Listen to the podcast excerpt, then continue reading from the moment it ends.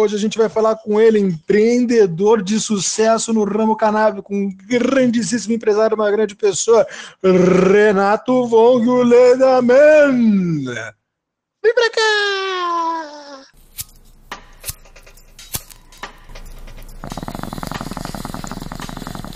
Você está assistindo podcast, o podcast da galera do City Cunha e da maconha.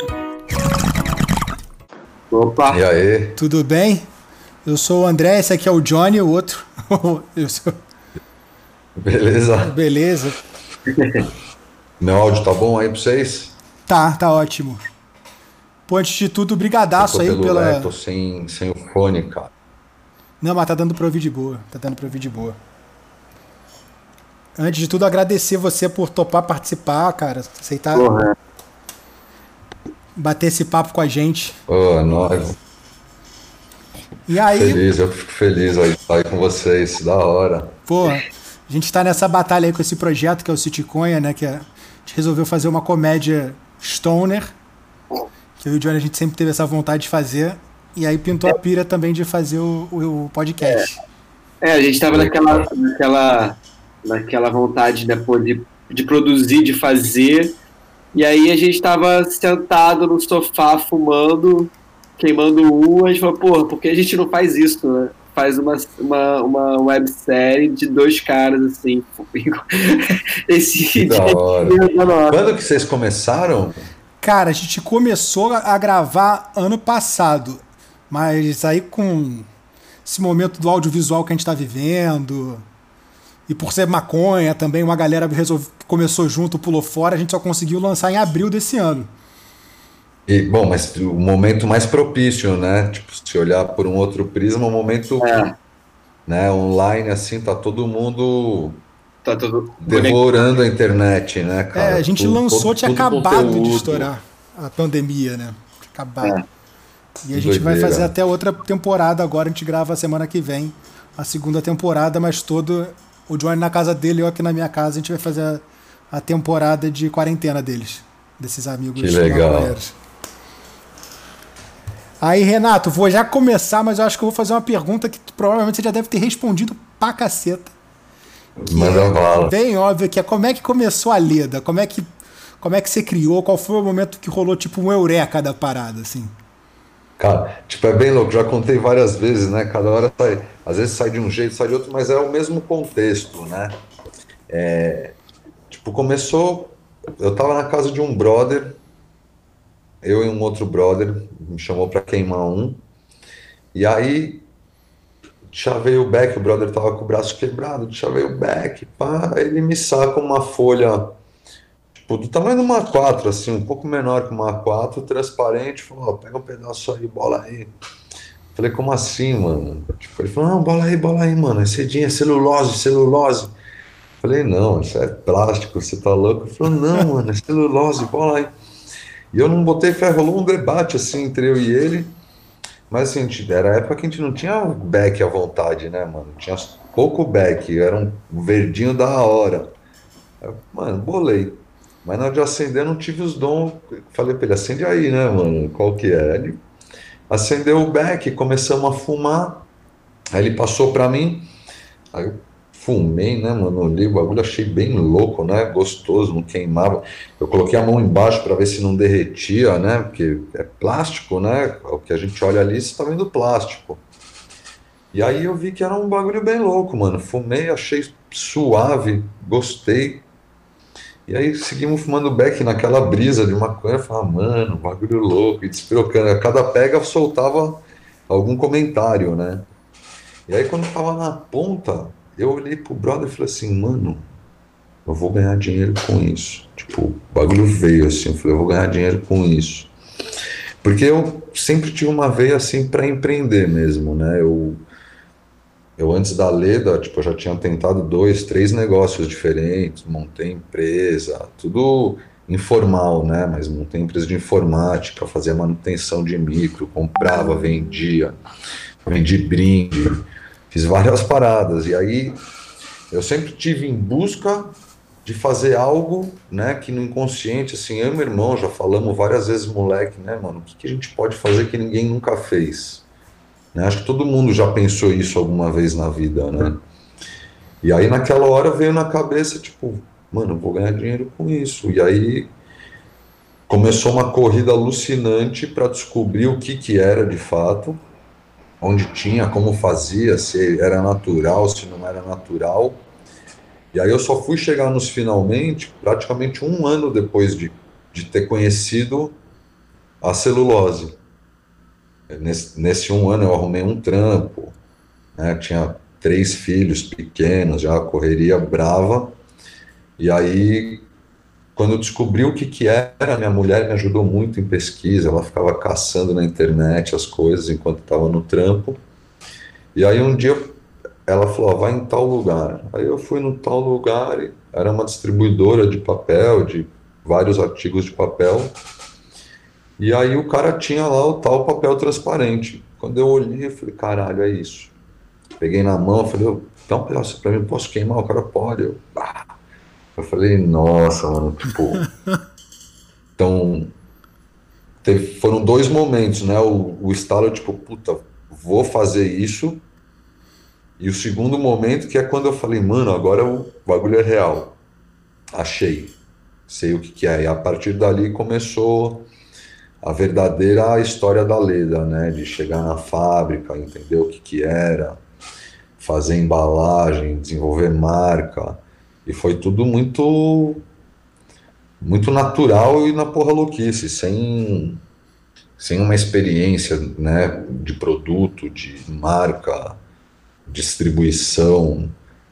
E aí nasceu a Leda de fato, com a primeira embalagem, dia 5 de maio de 2006, a venda da primeira caixinha na Avenida Paulista. O aniversário da minha mãe, nunca vou esquecer isso. Ah, da hora. Se ela fosse Dona Leda, ia ser foda agora, né? Porra, Essa da minha mãe, Dona Leda. e aí nasceu aí a Leda. Aí foi um boom, né? Porque só tinha smoking na época aqui no Brasil. E no mundo não existia também um papel assim. Né? E a galera, né, em 2006, já muita gente viajando para lá e para cá, os gringos vendo aqui no Brasil estourando, começaram a levar para lá.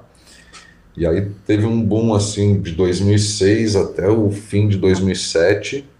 Foi um boom longo, a gente pode dizer, né?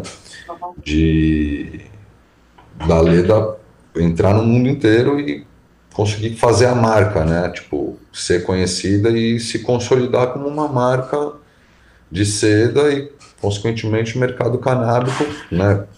Foi assim que a gente começou, então estamos inseridos nele. Pô, é... não, é maravilhoso, cara. Essa, é, é, é, eu fico pensando muito assim nessa no caminho, né? Como cada um foi né, trilhando o seu caminho, assim. Eu acho as histórias incríveis, assim. É...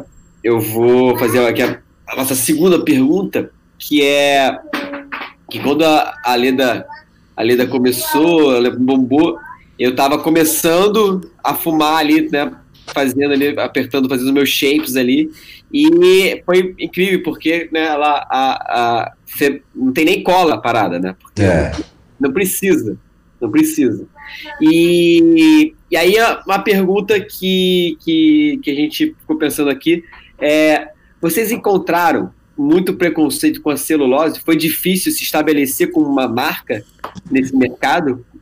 Então, no começo não, no começo não, porque tipo, foi assim, foi a explosão mesmo. Então teve um consumo muito grande no início. Depois veio, né? Veio muito questionamento, né? Muita gente, né? Ao mesmo de um lado chegava muita gente falando que mudou a vida delas a forma de fumar na celulose, porque não não pegava na garganta, não dava pigarro, não tossia como do outro lado chegava mensagem de gente falando que era uma porcaria, que tossia, que dava pigarro. Então, eu, eu defendo a tese que é questão de gosto, né? Tem para algumas, é organismo, para algumas pessoas elas não, não curtem. É uma comida, uma bebida, né?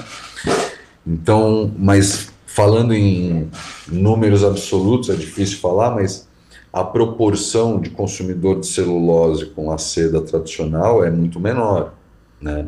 Mas ela conquistou o seu público. Então, que nem pessoas como você na geração que começou a fumar lá em 2006, fumou seu primeiro beck na celulose, muitos desses continuam fumando até hoje. Né? Então, é, tipo, existe um lance de geração assim que eu percebo no dia a dia, no, no Instagram mesmo, né? Que eu fico lá no meu e converso com muita gente e eu vou vendo isso daí. Então tem tem os amantes e tem os que não gostam. Não vou nem falar haters, tem os que não gostam, tipo, preferem o papel tradicional. Pô, mas pra e aí, com o tempo, a gente fez, né? Fez a lei da prata, a lei da ouro. A gente foi desenvolvendo o, o, o portfólio, né? Tem a King Blunt, que é o, que é o Blunt, agora tem o Cone. Então, para atender todos os, os gostos, né? Inclusive os nossos, né? Porque a gente gosta de consumir tudo que a gente faz, né? Boa. E, e, assim, você falou que você já tinha uma veia empreendedora, falava com teu irmão, vamos construir uma parada junto e tal. Como é que foi a reação quando você chegou e falou assim, ó, descobri qual é a parada que ninguém tem. É um papel de fumar baseado transparente, brother. A parada queima Não, devagar. Ele... Não, ele pirou, né? Ele, o, o, começo da Leda, né? Tipo, efetivamente eu comecei a Leda sem, ser, sem o meu irmão. Meu irmão começou como distribuidor, né? Tipo, eu tinha a marca, eu tinha um outro sócio e meu irmão a distribuição. Mas foi, né? Teve, rolou essa conversa. Falei, mano, olha isso daqui, cara. Quando eu vi a primeira vez, né? Que eu consegui um pedacinho lá com um amigo, eu falei para ele, falei, mano, Joe, olha isso daqui, mano bagulho louco tal. Só que ele tava numa correria da vida dele e eu na minha, né? Naquela hora, tipo, nem falamos da gente fazer o negócio, né? E depois de um ano, aí, quando eu descobri o que era e por outras circunstâncias, acabei fazendo com uma outra pessoa. Mas aí meu irmão já veio no começo fazer. E, e hoje a gente está 100% junto, né? Os negócios são eu e ele. Mas é uma sensação demais. A gente. Pô, isso deve ter sido muito A gente já parou várias momento. vezes para falar disso, cara. É, é muito louco. É, é um.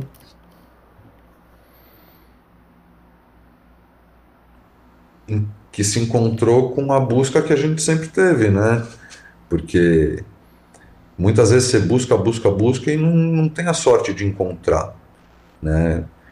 E o buscar é ter a competência, é ir atrás. Então, é, o meu irmão fala bastante isso, né? Da sorte e a competência. Tem que ter um pouco de cada para chegar no sucesso, né? Tem, tem lá o, o, seu percentual de cada um.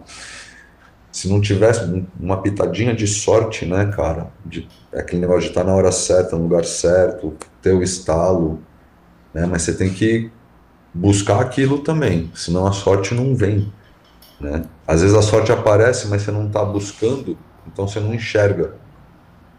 Né? Então, acho que essa hora foi o momento que a gente encontrou isso. Uhum. Boa. E, bom, você falou que né, você fumou né, um, uma primeira vez, mas queria saber, assim, é, que aquele foi que seu amigo, que um amigo que apresentou, né, o, a, a celulose, mas, assim, qual foi a primeira parada que vocês fumaram na leda, assim, tipo assim, a, a caixinha tava pronta, aí você pegou assim, pô, vou fumar aqui o primeiro baseado, assim, o que que era? Que, que, que baseado era esse? Ah, era o prensado, né? Era a época do, da ditadura do prensado, né, mano? Fudido, sem grana pra nada, né? tipo, minha vida era uma correria, mano, pra ter dinheiro para as coisas e, e não existia os acessos como existe hoje né? Tipo, Sim. 2020, 2006 são só 14 anos, mas é uma distância, brother, de questão de acesso e, e de poder ter coisa boa que é, é muito grande. Então, era os prensadinhos, mas era o prensado bom. Na época tinha um prensado bom. Né? Hoje não existe esse prensado bom. É coisa rara. Se tiver, vale ouro para alguns. Porque não, não existe mais. Então, mas foi um prensadinho saindo do. Porque a celulose é um trabalho todo manual que era feito, né? De fazer a embalagem, dobrar, colocar a seda dentro. Hoje ainda boa parte é manual, mas na época era manual e amador, né? No começo. Mas eu lembro que a gente saiu de lá com a embalagenzinha pronta, eu e esse meu sócio da época. Entramos no carro, bolamos um baseado e, tipo, pegamos a 23 de maio, que era lá na Zona Sul, negócio, de São Paulo, pegamos a 23 de maio, fumando um baseadão na Leda, tipo, na primeira Leda, a caminho da Avenida Paulista para ir vender no primeiro ponto de venda, tipo, isso era quatro da tarde, a gente foi vender, era cinco da tarde. Que a gente tava, foda. a gente tava ansioso, a gente não conseguia esperar segunda-feira para ir para rua. A gente teve que ir sexta na hora que ficou a primeira caixinha pronta. E aí foi a hora que foi, fumou esse primeiro beck. Legal essa pergunta, né? Eu nunca tinha pensado nisso. Quer dizer, então, que o primeiro, primeiro back na Leda Ali, passou, 001, né? passou- o 0, 001 ali passou ali pelo horário também da maconha ali, o 4 e 20, né? Que você falou que foi sair de 4 É, horas. foi, foi bem próximo a isso, cara. Eu lembro que a gente chegou lá na Paulista, era cinco e pouquinho, cinco horas, era final de dia, sexta-feira, Babilônia bombando, e a gente chapado, né, mano? O bagulho. O que, que será que vai acontecer, né? Pô, mas vocês estavam, assim, os melhores vendedores possíveis, né, cara? Porque estavam ali com um produto e falaram assim, cara, É bom, hein? Tá nos meus olhos É. como é bom. Eu desesperado, né? A gente queria vender, chegamos e vendemos, foi legal. Porra, que Foi foda. muito legal, cara. pô, que foda, que Foi foda. muito legal mesmo. E quando vocês começaram a invadir a gringa com, com, a, com a Leda, os gringos aprovaram de cara ou, ou lá rolou uma desconfiança com a celulose? Não, cara, lá foi muito legal também. Em todos os lugares a recepção foi muito, muito forte, muito boa. E a mesma coisa, assim, o, eu- o maconheiro brasileiro é igual o holandês, o francês, o alemão. O maconheiro, tipo, é um- uma galera muito diferente do resto da população. Porque os maconheiros são iguais no mundo inteiro, mano. E aí a mesma coisa, tem aqueles que gostam pra caralho, tem aqueles que não gostam, que não usam, preferem. Tem os, os esporádicos, né? Tem a galera que fuma, tipo, a cada 10 bags, sei lá, fuma um na celulose. Se alguém colocar um, o cara vai fumar sem problema nenhum, mas não é hábito dele comprar uma celulose. né?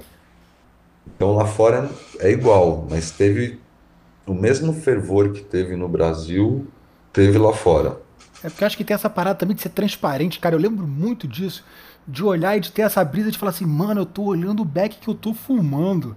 Tinha É. muito essa brisa com a, É. no começo. Era isso mesmo.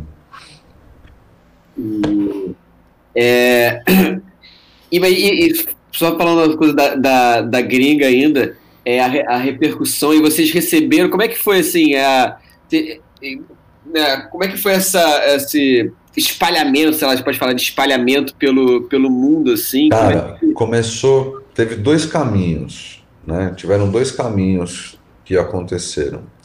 Ah, a Ultra 420, o- eles foram um dos nossos primeiros distribuidores.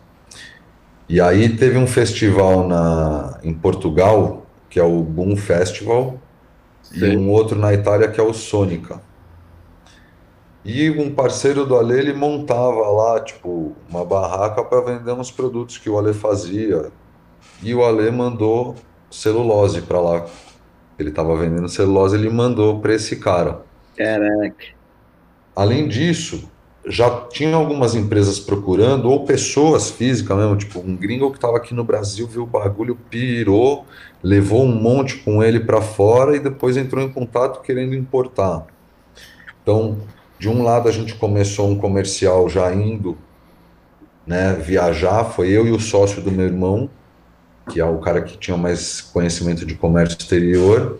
Eu e ele pegamos, viajamos para 10 países, 9 países em 10 dias, tá ligado? A gente, né, aquela viagem sem grana, não tinha grana para nada, mano. Era via hospedagem, hotel, duas estrelas, tipo, pulgueiro, e indo visitar a galera que a gente já tinha feito contato prévio e queriam comprar. E aí a gente foi lá conhecer todo mundo E o, esses dois festivais no paralelo também, tipo, a galera doida viajando a Europa inteira, né? Não é nem a Europa, o mundo inteiro viaja para esses festivais.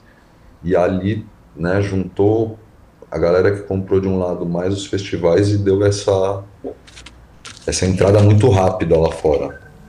Porra, que foda, que foda. É, eu vou seguir aqui com o nosso, com o nosso roteiro aqui, que eu fugi aqui do, do roteiro. é, mas, deixa eu ver aqui. Ah, é, além, da, além da Leda, são poucas. Ah, isso é legal, isso que a gente estava pensando. São poucas as marcas de seda que colocam a maconha na, na, na peça ali, né? Inclusive nas redes sociais. E a gente queria saber o que, que você acha disso, porque quem compra é, é, é maconheiro, né? né? Sim. Então, é, eu... como, que você, como é que você acha isso, essa galera que, que vende, vende, vende seda que, e, que não, e que não estampa ali na, na marca, ó, a gente está falando de você. Eu acho do caralho, assim, eu, eu acho legal quem estampa, quem mostra. Eu demorei aqui muito tempo para começar a fazer isso, né? Porque, como eu falei, a gente veio lá de 2006, né? Era, era diferente, né? Então, né? Eu pensava muito no lance da responsabilidade, assim, com os colaboradores. Tem gente aqui que não fuma, que, né? O trabalho, tem famílias que dependem, né? Do, do que a gente faz. Só que chega um momento assim, aí eu como como maconheiro, eu comecei a me cobrar, né, também. Uhum. E aí foi a hora que eu tipo, legalizei também nas redes, né, começamos a, né, primeiro eu com a Leda Mango, eu, eu sempre escancarei, né, o que a marca não fazia, eu fazia, né. E aí depois começamos a liberar para a marca, mas de uma forma tentar de fazer não daquela forma maconheiro vagabundo, saca? Sim. Fazer um bagulho legal. Né? Hoje a gente tem a seda, né, com a, com a marca d'água, né, do, do THC, né, do tetrahidrocannabinol, não sei se vocês conseguem ver Cara, aí. Cara, é muito bonito, eu fiquei dando um rolê no site, vocês estão com umas paradas muito fodas. Mas assim. ó, tem... É, aí, aqui ó, vou pegar aqui a folha do Reston, aqui o nosso é Reston 8. Né? Quando faltam oito, se o teu ritmo for frenético, você precisa saber quando faltam oito, não quando faltam três ou cinco. Aí aqui a folha de segurança é o desenho, tá vendo? Estilizado e aqui, tipo, mostrando o oito, né? Que é o que falta. O que falta de. Pô, que foda, cara. Então a gente começou a usar assim, e de outras maneiras também, né? Evento. A gente participou do Cannabis em 2006. A gente começou em maio.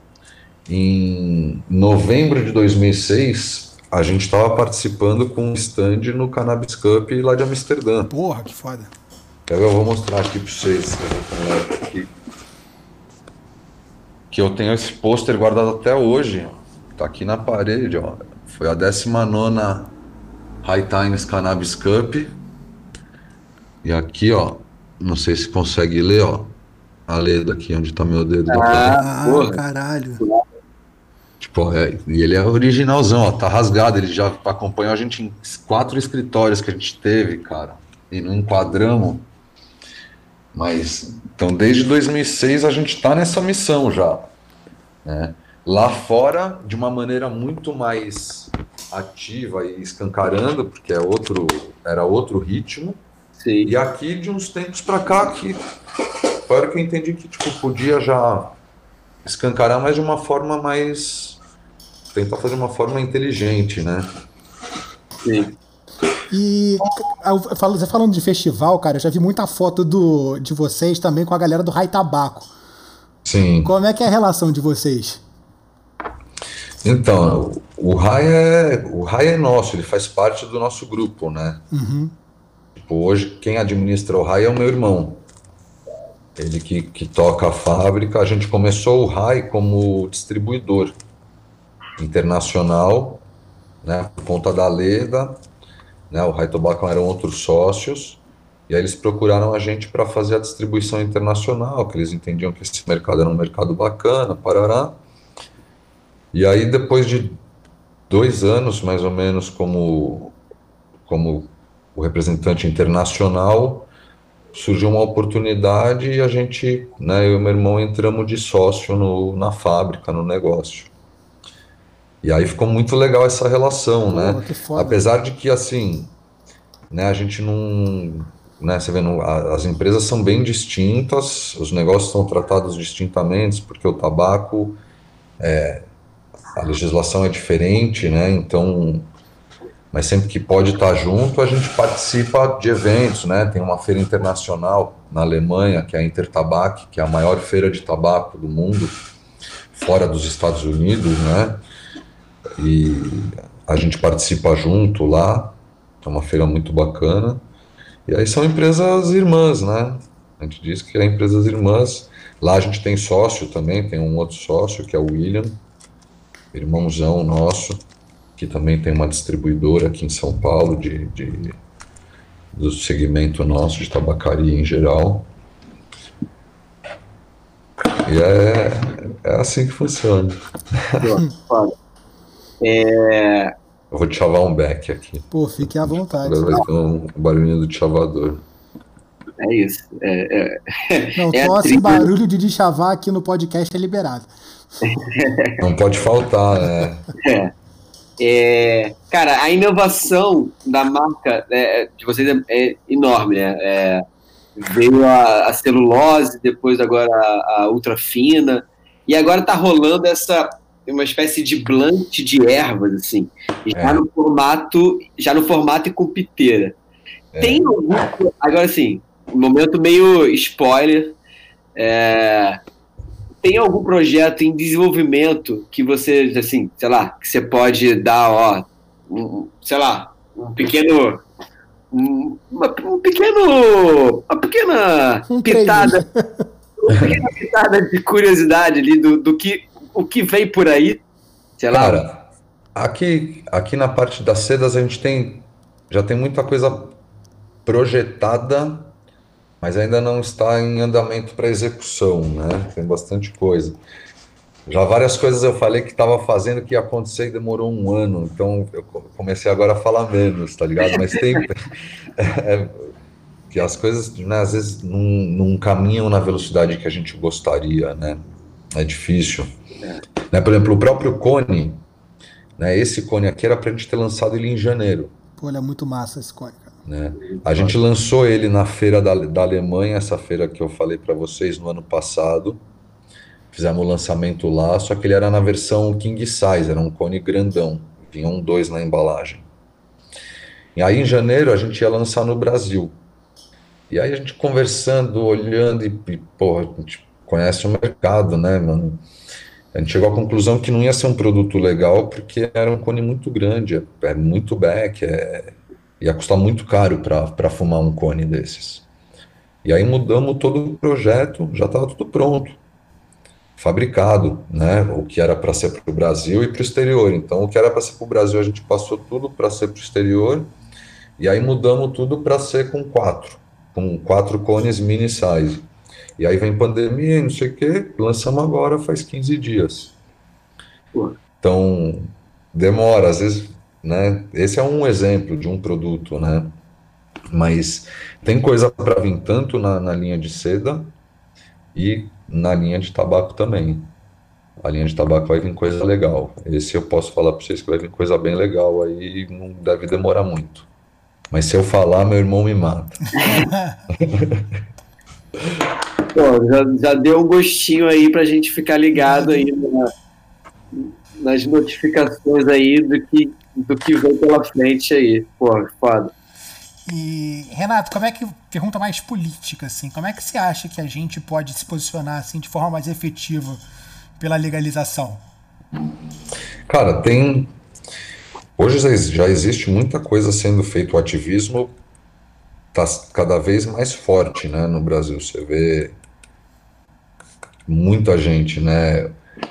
Você tem o mercado dos empresários, né? Que, que tem as marcas tal, e a gente não deixa de ser ativista, mas a nossa forma de ativismo é uma. E tem os ativistas que são esses daí que que estão na a gente vai para a rua, mas tem os que estão lá brigando e tá criando lá os, os abaixo assinados e tá cobrando deputado, senador e a política em geral, né? Você tem advogados, né, da, da reforma que trabalham muito nisso. Então,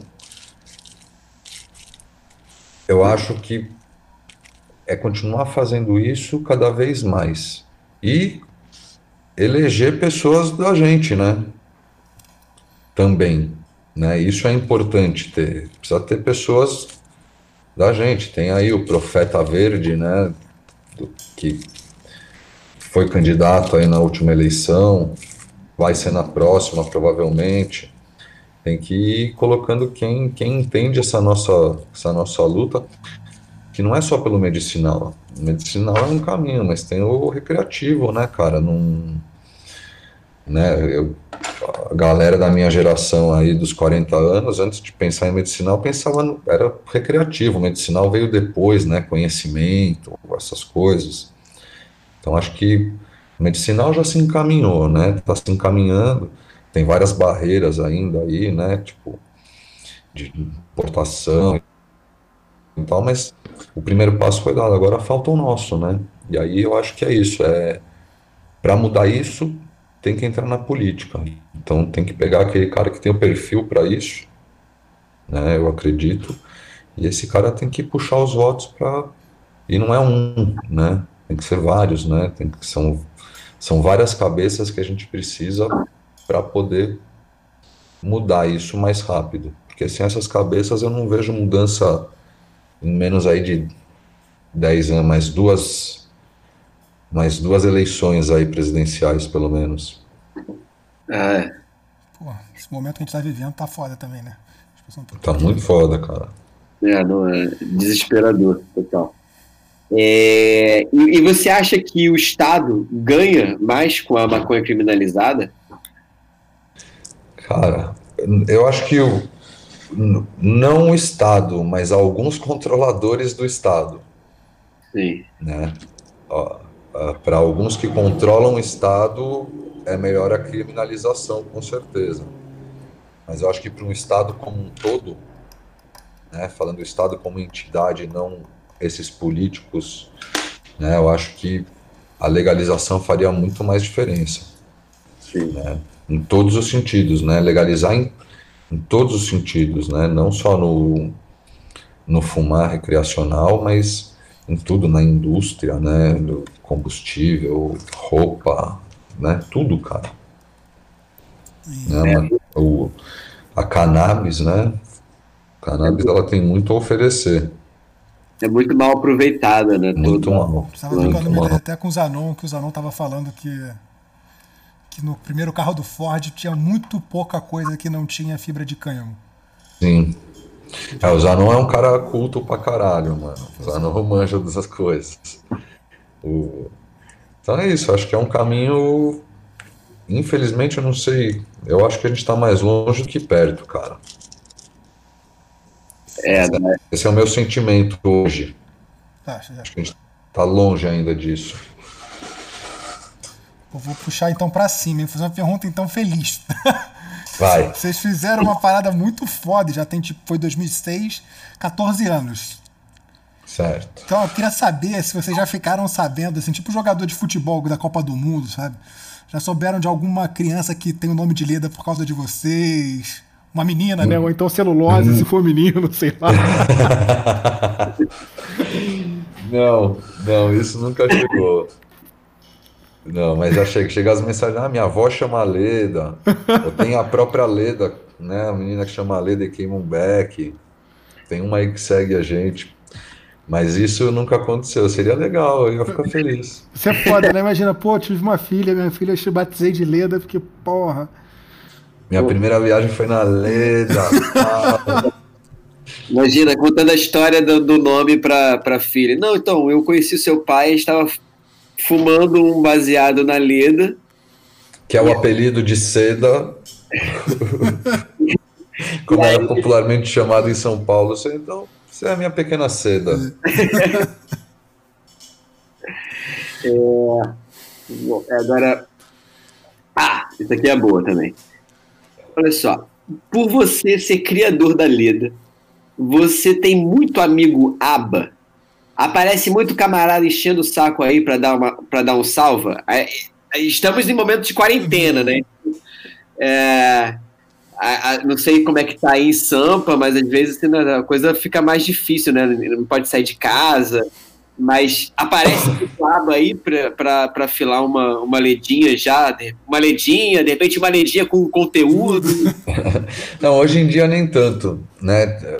Antes da quarentena já nem tanto. Teve, teve um tempo que pra gente era uma a gente gostava, né? A gente até gostava. Mas né, o tempo vai passando, a gente vai entendendo o negócio. Hoje não tem tanto aba, mas vira e mexe, cola uma galera, mas a galera que a gente gosta, que a gente fica feliz que aparece aí. E a galera que aparece para visitar, e a gente que já, já distribui os produtos pra galera. E, mas tem a, tem, a, tem a galera que, que vem para pegar seda.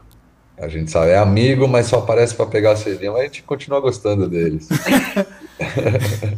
E você aperta bem, Renato. Você é o cara, você é o cara da, que, que aperta na galera, você é o melhor shape, porque assim, o Johnny é meu amigo que, que assim. Não, na verdade, ele assim, é o cara que quer apertar sempre. Eu sou muito criticado na, na roda dos meus amigos.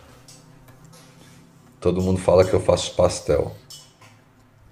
É que cada minhas maneira, minha maneira de bolar é peculiar, é meu jeito, cada hora sai de um jeito. Tem horas que sai o shape e tem horas que não sai. Normalmente a hora que sai, que sai o shape é a hora que eu tô sozinho. que é o momento que não tem ninguém para conferir. Mas aí eu, eu falo para eles, né? Eu sofro bullying, até dos meus funcionários, mano, meus vendedores, os caras fazem bullying. Mas o importante é carburar. Isso. Então todos os meus backs carburam. Tem aí uns caras aí que fala que é os pá, mas você vai ver os backs é tudo chup-chup. Você chega lá tem que se matar pra dar um pega, entendeu? Isso é uma merda, cara. Eu, eu cometo esse erro, aperto pra caralho. Aperto pra caralho desse jeito. Eu, sou, eu caio nesse Mas eu vou falar, mas os meus backs são bons, sim. A galera enche meu saco porque às vezes saem uns backs muito ruins. Né? Mas a maioria meus backs são bons, sim. Mas, não, e vem cá, você tem aquela. Cara, porque eu fazia. fazia. Tinha uma peça, isso tem um tempo já. Acho que foi em 2008, 2008, 2010, será? Acho que foi. Que eu fazia uma peça em São Paulo, mas a gente estava sem dinheiro completamente. Assim, a gente ia todo todo fim de semana, a gente ia pegava um carro, o carro da galera, assim, o pessoal da peça, elenco da peça. Ia para São Paulo, fazia a peça lá no, no, no Teatro dos Parlapatões e tal. É, só que o maluco que ia dirigindo, ele cara, eu não sei como é que ele fazia isso, cara. Ele dirigia e apertava um ao mesmo tempo, cara. Assim, Devia usar é... o joelho para segurar o volante. Cara, eu, eu ficava meio assim, para não ver, para não. Botava a mão na frente e falava assim, cara, só aperta esse baseado e, e olha pra frente, cara, pelo amor de Deus. Por favor. E aí eu ia te perguntar se você tem, assim, se é, alguma. Já teve, passou por alguma situação dessas, assim, tipo, é, estranha apertando baseado, sabe? Tipo dirigindo, dirigindo, sei lá, alguma coisa peculiar. Ah, assim. É essa cena aí mesmo, eu já fiz, só que eu era o protagonista, igual o seu brother, tá ligado? tipo, dirigindo e bolando. é, tipo, mas já por várias, assim, cara, eu tô, aquela hora que não vem na cabeça, mas já teve umas situações, aquela que você tem que fazer rápido, escondido, né, o back sai de qualquer jeito, mas essa do carro é uma. Né, eu tipo, já viajei muito de carro sozinho para lá e para cá e você precisa, né, cara? Eu não sou daquele que, você, que enrola os back antes de sair, enrola lá dois, três back. É tipo. O back é do momento, né? Parou, vamos rolar um back, pá. E porque eu também teve uma viagem, e aí foi quando eu fui para Amsterdã com um amigo meu. E aí, cara, tava um frio da porra, assim. E aí, porra, pra gente bolar, e ficava assim, nessa. Um empurrando pro outro, porra, vai tu, não, vai tu. Porque tinha que tirar a luva, tá ligado? No meio do parque. Ah, é, e o frio lá é cortante, né, porra. cara? Corta, né, mano? É... é foda. E você já passou por alguma situação extrema, assim, tipo, caralho, tô. Tem que apertar esse back o mais rápido possível, sei lá, muito frio, muito calor, muito vento, sei lá, uma situação não, assim, que eu me lembre, Não. Tipo, não. Eu lembro de situação assim, de fumar beck em um local super proibido e de ter que fumar e fazer tudo rápido, mas porque o local era proibido, não podia uhum. fumar. Isso lá em Estocolmo. Caralho. Fomos para lá, fomos vender lá, fomos conhecer os caras que estavam importando, eram quatro amigos maconheiros doidão. E lá na Suécia a lei, tipo, é brava, tá ligado? E os caras colocaram um pânico na gente sobre a lei e de repente os caras me sacam baseado no meio da neve ali, tá ligado? E eu falando pros caras, não, mano, é sujo. Eles falaram, não, não, só rapidinho e fumamba. e ali eu, os caras estavam de boa, eu tava desesperado, né? Porque eles é. me colocaram maior pânico antes de ir pra lá. E de repente os caras me levam para queimar um beck a céu aberto, no meio do nada, mas tipo, pessoas, né? Não tão próximas, mas era em público. Aí eu fiquei no pânico. Oh. E aí, deixa eu te fazer uma pergunta, Renato. Outra pergunta que é uma dúvida que a gente até bateu de olho. A gente ontem fazendo as perguntas, que é assim: imagina, porra, deu tudo certo, legalizou no Brasil. Deu tudo, porra, legalizar a maconha no Brasil. Como é que a gente faz pra galera que, porra, hoje que é excluída e que vive do, vive do game mesmo, vive ali do vender, para que essa galera consiga ter uma reparação histórica, consiga estar tá incluída no, de forma integrada mesmo na, no comércio e para ela não continuar sendo excluída? É, puta, puta pergunta. Acho que é, tem que pensar um pouco, mas sim, acho que muito vai depender de cada um também, né? E vai depender muito de como essa legalização virá, com qual regulamentação. Então, dependendo da regulamentação, né? Mas aí eu acho que é aquilo, o cara querer sair dessa informalidade e partir para a formalidade, né? Então, né? Tem, tem vários home growers aí que os caras têm hoje um puta know-how, um puta conhecimento. De repente eles não precisem ser os donos dos coffee shops, mas eles podem ser os fornecedores dos coffee shops, né? Então, eu acho que a reparação viria aí, eles terem o direito de se candidatar a serem os fornecedores de quem vai poder revender, vender, né? Mas tem, tem que ver como que vai ser essa regulamentação. Esse que é o você vê na Holanda agora, né? Você, não sei se vocês na Holanda pela porta da frente o comércio é legal. Os caras, o coffee shop compra, é ilegal, né? Eles compram a, a maconha de traficantes. E agora a Holanda, saiu essa semana a notícia, não lembro aonde, depois eu até te mando o link. O, o governo fez tipo uma licitação lá para growers, home growers, fornecerem para os coffee shops, tipo, tirar a parte ilegal do negócio, né? E aí. Maneiro. Tipo uma licitação, acho que ó, cinco, cinco fazendas, cinco caras. Né? Então, talvez um caminho assim. Né? Eu acho que quem tiver estrutura, conhecimento, know-how, técnica, pode fazer, né? E buscar os caminhos, vai ter que correr atrás também. Acho que vai ser um vai ser um puta desafio e um desafio legal, né? É, agora, uma, um, essa aqui é muito rápida. Uma pergunta tira-teima, depois dessa pergunta mais cabeçuda aí. É, bong ou pipe?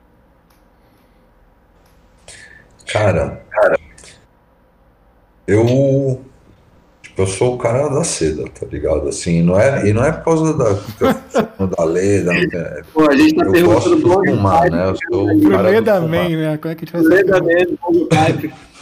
Mas eu acho os dois legais. Os dois legais. O bong, cara, tipo, eu demorei para aprender a fumar, né?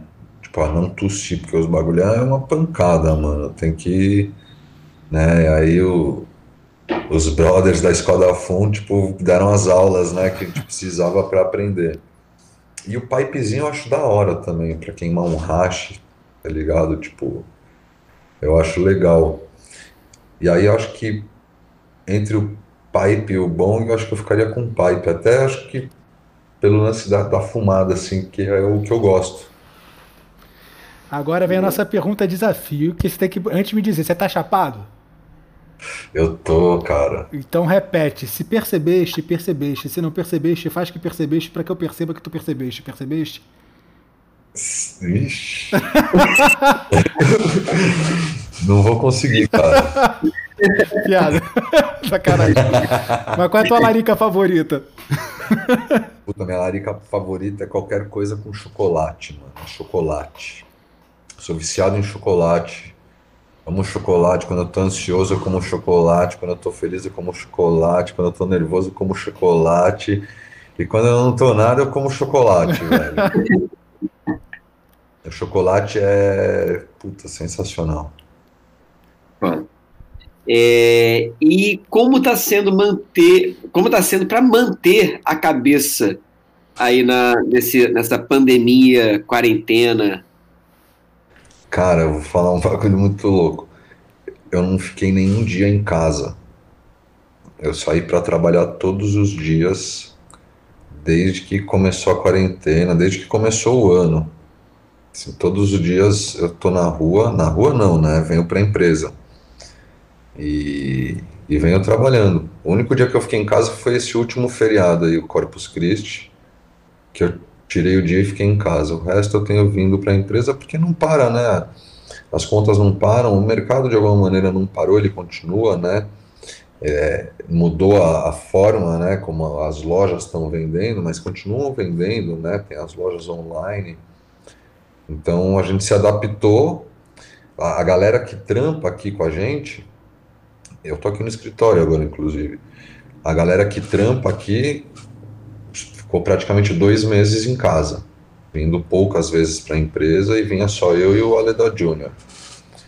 E aí faz um mês que a galera tem vindo, mas vem num outro ritmo, cada um vem no ritmo que sabe o que precisa fazer, rola o distanciamento, cada um na sua mesa, tem álcool, máscara, tá todo mundo no se cuidando, né? Então, o que eu posso dizer da quarentena é o, que eu vejo, né, quando eu venho de casa para cá, que é ver uma cidade quase fantasma, né? Tem lugares de São Paulo que está craudiado, mas no caminho que eu faço, tipo, não tem esse crowd. Talvez o que você vê mais é a questão dos carros, mas as lojas fechadas, você não vê gente andando na rua. Então isso é um pouco impactante. E ontem foi o primeiro dia que eu saí ando de moto, né? Eu só ando de moto. E aí ontem eu fui para um lugar e aí eu peguei um trânsito que eu não via há três meses. E aí eu falei, puta, São Paulo voltando a ser São Paulo. Então as coisas aqui, essa semana meio que desandou, sabe? A galera rolou uma flexibilização, acho que do governo também de São Paulo, mas a galera tá indo pra rua desenfreada. Mas foi um não deixou de ser chocante, né? Agora, minha mulher e minhas filhas estão em casa entediadas, de saco cheio, né? Não aguentam mais, né? Porque elas estão fazendo a quarentena de fato. E é, é foda, cara. É foda, é difícil. E nesse período de quarentena a gente viu muita matéria dizendo que a galera tem usado mais entorpecentes nesse período. Para Leda, vocês sentiram mais. Rolou mais venda da Leda ou rolou menos venda da Leda? nesse período? Eu acho que rolou mais, viu? Rolou mais. Porque é isso. O... Imagina o cara que trampa no escritório o dia inteiro, né? Não queimava, talvez queimava um back indo pro trampo e um voltando. Hoje ele trampa em casa com o back na mão, né? Essa é minha vida! e até o próprio, o próprio fumante de tabaco, que também usa seda, né? A gente tem as aledas de papel, né? Que é muito usada para tabaco. Então, a galera tá ansiosa, a galera tá em casa, muitos estão ociosos, ansiosos e tipo, fuma. Não sei vocês, mas eu, mesmo trabalhando, tal, a ansiedade, tudo mudou. Tô, tô fumando mais, tabaco, tudo, entendeu? Tipo, mexe com a gente, né? Não, minha mulher quase não fumava bagulho, agora ela tá. Cara, tô até assustado, tô preocupado como é que vai ser minha, minha vida pós, pós pandemia, porque tudo é assim, pô, aperta um aí pra gente, aperta um aí pra gente. Tô até preocupado já. É bem. E, e esse lance eu acho que foi para todo para todo o segmento nosso, sim, para todas as marcas do nosso setor aí. Acessório, parafernália. A galera tá aí. Ah, tá na hora, né? lançou produto no meio da pandemia. No auge da pandemia, a gente lançou produto e, graças a Deus, tipo, foi sucesso. Tá sendo. Experimentaremos essa. Sim, depois Boa. manda aí o endereço que eu vou mandar para vocês. Pô, que isso, agora parece até que eu fiz o pedido, mas eu não, não vou Não, mas eu iria falar isso de qualquer maneira. Eu sempre falo, tipo, disparo vários, mano. Vocês já estão na lista aí. É só mandar o um endereço. Pô, vou mandar. E, cara, Renato, a gente queria muito te agradecer mesmo. A entrevista foi do caralho. A gente se amarrou. Pô, valeu, muito. que agradeço. E, pô, espero que a gente ainda pós-quarentena se trombe aí por Sampo, aqui pelo Rio, quando tiver também. Pra pô, gente queimar certeza. uns, porque nós somos usuários de Leda e de Rai Tabaco. Muito Você bom. Com certeza, a gente faz propaganda de vocês por aí adoidado. A gente é completamente apaixonado por. Que legal, mano. Eu fico muito feliz. Vocês. Eu que agradeço a vocês aí a oportunidade e, pô, e parabenizo, né, meu? Porque são mais guerreiros aí no, nesse negócio louco aí que a gente vive e levantando a bandeira, né, cara? E tipo, precisamos de cada vez mais isso daí. Que aí esse é o isso tal, talvez não, isso é o que vai contribuir, respondendo a outra pergunta, é o ativismo que precisa para quanto mais gente estiver falando, quanto mais gente estiver fazendo, quanto mais homegrowers tiverem, quanto mais tudo relacionado a isso tiver, mais perto a gente vai estar tá de uma possível legalização, descriminalização, regulamentação, alguma coisa que facilite a vida de quem use, cara, né? E principalmente do cara fudido da quebrada, que é o que mais sofre, que apanha, que vai preso, que se fode por causa de merreca de backing, entendeu? É foda. E que nem é do movimento, porque não faz o movimento. Tipo, o consumidor, só consumidor. Eles que se fodem, na verdade, né? o pesado tá ali, então é isso. Quanto mais gente falando, fazendo, é isso. Então, parabéns aí pra vocês, mano. Pô, tá, valeu, Renato. Pô, Assiste aí quando der, assiste nossos episódios. Tá vindo temporada nova também. Vou assistir, mano. Espero que você curta, porque o nosso ativismo é o humor, né? A gente tá usando como nossa ferramenta a comédia, que é a parada que a gente mais curte, além de maconha. É isso aí, nada melhor do que o humor, né, mano? O humor é foda. É bom demais. Pô, valeu, Renato. Brigadão, hein? Valeu vocês. Tamo junto. Grande tá? abraço. Tamo junto. Tchau, tchau. Tchau. E esse foi o nosso Renato Von Leda Man. Queremos agradecer muito aos nossos parceiros, a Slow Burn, a Smoke Buddies e a revista Ganja. Obrigado e até a próxima!